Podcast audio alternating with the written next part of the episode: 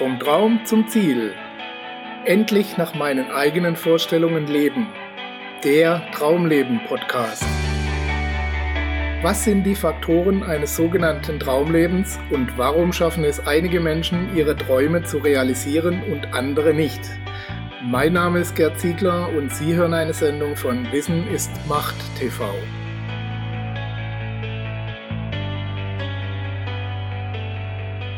Wie schon beim letzten Podcast will ich auch heute ein Gedicht als Basis für meine Gedanken verwenden.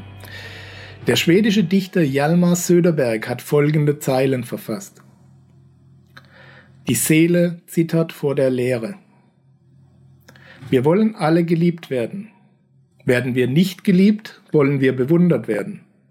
Werden wir nicht bewundert, wollen wir gefürchtet werden. Werden wir nicht gefürchtet, wollen wir gehasst und missachtet werden. Wir wollen ein Gefühl in unseren Mitmenschen auslösen, ganz gleich, um welches es sich dabei handeln mag. Die Seele zittert vor der Leere und sucht den Kontakt um jeden Preis. Herzlich willkommen, liebe Zuhörer, zu einer neuen Ausgabe Ihres Traumleben Podcasts, in der wir uns darüber unterhalten wollen, was die Seele denn so fürchtet an der Leere und wie sich das auf die Geschehnisse in dieser Welt auswirkt. Wir Menschen sind keine Einzelgänger. Bei aller Individualität, bei allem Streben nach individueller Verwirklichung sind wir doch Herdentiere geblieben. Wir wollen lieben und geliebt werden. Wir wollen anerkannt werden und andere anerkennen. Wir wollen dazugehören und fürchten uns davor, ausgeschlossen zu werden von der Gruppe. Das ist natürlich nicht bei allen Menschen gleich stark ausgeprägt und es gibt Vertreter unserer Spezies, die kommen zumindest zeitweise alleine besser klar als andere. Aber im Großen und Ganzen ist die Interaktion mit anderen für uns lebensnotwendig, um nicht zu sagen überlebenswichtig. Ohne liebevolle Zuneigung, Hautkontakt und wohlwollender Wertschätzung sterben wir. Vielleicht nicht immer gleich körperlich, aber auf jeden Fall seelisch. Die Seele zittert vor der Leere, schreibt der schwedische Dichter und er fasst zusammen, was passiert, wenn die Seele diese Leere ertragen muss. Wer nicht geliebt wird, will bewundert werden, wer nicht bewundert wird, will gefürchtet werden, und wem auch das nicht gelingt, der will gehasst und missachtet werden. Wir wollen Gefühle in anderen auslösen, mit anderen Seelen interagieren.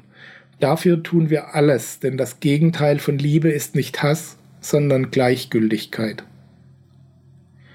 Ich finde diesen Gedankengang von Söderberg absolut nachvollziehbar, auch wenn sich beim ersten Lesen Widerstand regte, weil man natürlich gemeinhin denkt, dass keiner gern gehasst wird. Aber in diesem Bezug scheint es auf jeden Fall nachvollziehbar. Selbstverständlich wird nicht jeder, der nicht geliebt wird, gleich zur Hassfigur. Und nicht jeder nach Bewunderung heischende Mensch hat gleich ein Defizit an Liebe aufzuweisen. Ich denke, das ist aber auch nicht so gemeint. Es geht vielmehr um die groben Abläufe in unserem tiefsten Inneren. Das, was uns steuert und unsere Handlungen ursächlich antreibt. Und da ist diese Abfolge im richtigen Leben durchaus zu beobachten, finden Sie nicht?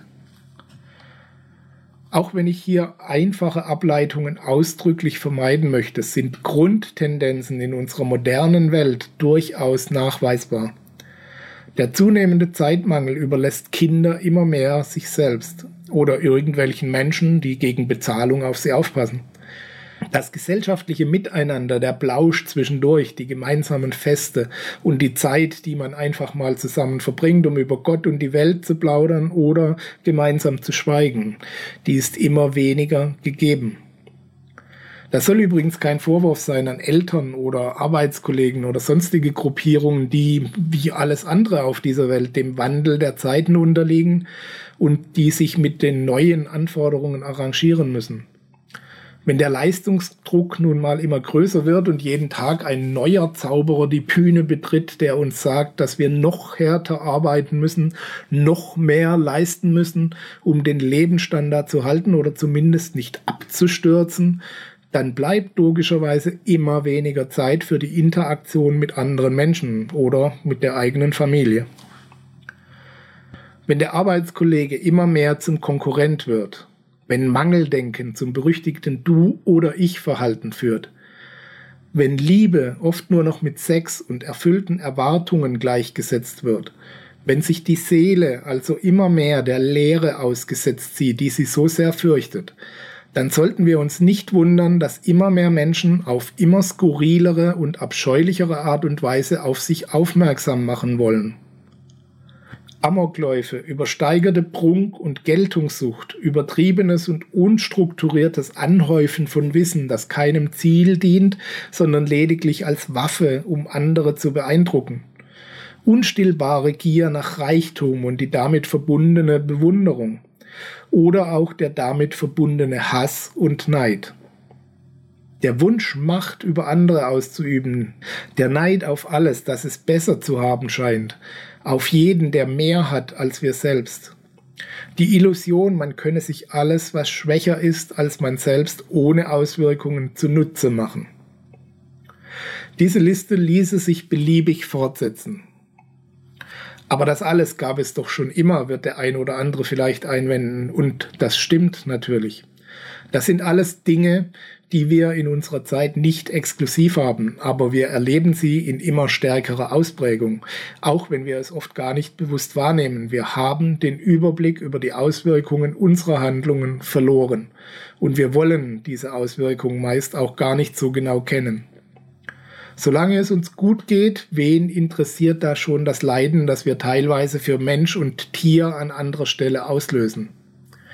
Du oder ich? Also ich. So lautet die Devise, oder? Dabei ist diese Rechnung nicht nur falsch, sie läuft unseren ureigensten Bedürfnissen und Anlagen zuwider. Wir wollen geliebt werden und wir wollen lieben. Das kleinste Licht besiegt die Dunkelheit. Du oder ich passt da nicht wirklich dazu. Aber früher war doch alles noch schlimmer, möchte man meinen. Da waren Kriege an der Tagesordnung, das Recht des Stärkeren und Mächtigeren noch viel ausgeprägter und von Liebe nun wirklich nicht allzu viel die Rede, oder? Das mag sein, aber erstens ist es sowohl Aufgabe als auch Bedürfnis jedes Menschen, sich weiterzuentwickeln und zu wachsen. Und zweitens war es früher auch nicht unbedingt schlimmer. Es war nur näher bei uns. Es gibt immer noch um die 40 Kriege aktuell und noch mehr sogenannte Kampfhandlungen, die noch nicht als Kriege gelten. Und an allen diesen Handlungen, Kriegen und Aktionen wird glänzend verdient. Allerdings hilft es wenig, darüber ins Jammern und Klagen zu verfallen und zu fordern, die Dinge müssten sich ändern. Die Dinge ändern sich nicht, solange wir uns nicht ändern und der Tatsache langsam Rechnung tragen, dass diese Veränderung eher unwahrscheinlich ist, solange wir unsere seelischen Bedürfnisse weiter so stark von den körperlich-geistigen überlagern lassen. Wenn Sie also Liebe erleben wollen, geben Sie Liebe Sie brauchen ja nicht gleich jedem um den Hals zu fallen, der ihnen über den Weg läuft und sich nicht rechtzeitig in Sicherheit bringen kann. Es genügt zunächst, sich ein bisschen mehr zu kümmern, sich ein bisschen mehr die Folgen ihres Tuns klar zu machen, ein bisschen mehr auf Empfang und ein bisschen weniger auf Sendung zu schalten, ein wenig mehr Aufmerksamkeit für die Befindlichkeiten unserer Umwelt und unseres Umfelds und ein bisschen mehr Wertschätzung für das, was schon die ganze Zeit für Sie getan wird, aufzubringen. Versuchen Sie es und lassen Sie sich von der Wirkung überraschen, wenn Sie dies eine Zeit lang praktizieren. Und damit meine ich nicht nur die Wirkung auf Ihre Umgebung und wie diese reagiert, sondern was das Ganze mit Ihnen selbst anstellt. Ich wünsche Ihnen viel Erfolg bei den Veränderungen, die in Ihrem Leben anstehen und alles Gute auf Ihrem Weg. Vergessen Sie bei aller Hektik und Dringlichkeit nicht Ihre seelischen Bedürfnisse. Wir hören uns wieder bei der nächsten Episode Ihres Traumleben Podcasts. Bis dahin alles Gute, Ihr Gerd Ziegler.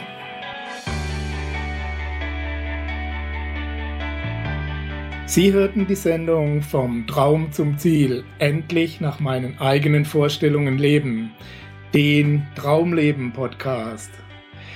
Vielen Dank für Ihre Aufmerksamkeit. Als kleines Zeichen Ihrer Wertschätzung freuen wir uns über Ihre Bewertung, eine kurze Rezension auf iTunes und natürlich über eine Empfehlung in Ihren Social-Media-Kanälen. Durch Ihr Feedback können wir uns weiter verbessern und durch Ihre Empfehlungen können wir noch mehr Menschen erreichen. In beiden Fällen helfen Sie uns, das kostenlose Angebot weiter aufrechtzuerhalten. Be part of the project, indem Sie zur weiteren Verbreitung der Tipps und Inspirationen beitragen. Vielen Dank für Ihre Unterstützung und bis bald.